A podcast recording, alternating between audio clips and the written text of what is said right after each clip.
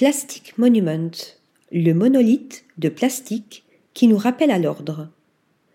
Le cabinet d'architecture Vatra signe une œuvre singulière en tirant une nouvelle fois la sonnette d'alarme pointant du doigt notre consommation insensée de plastique.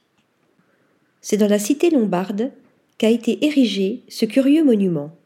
Le principe Une forme monolithique évoquant mégalithes de Stonehenge inspirés par le patrimoine bâti hérité de nos ancêtres, au même titre que les pyramides ou les amphithéâtres, mais réinterprétés ici pour un monde marqué non plus par la brique ou la pierre, mais par les déchets plastiques. En somme, le symbole de l'héritage que nous laissons aux générations futures. Cette création a été réalisée dans le cadre de la compétition Plastic Monument organisée en 2019 par IAC, Young Architect Competitions et National Geography Italia.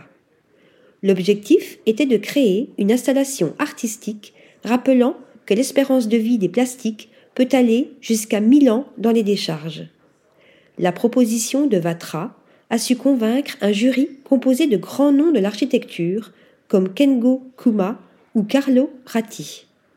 Construit à partir de 16 000 bouteilles recyclées, le monument prend la forme d'un trilithe, une des structures les plus anciennes et les plus simples héritées de nos ancêtres, composée d'une pierre reposant sur deux autres.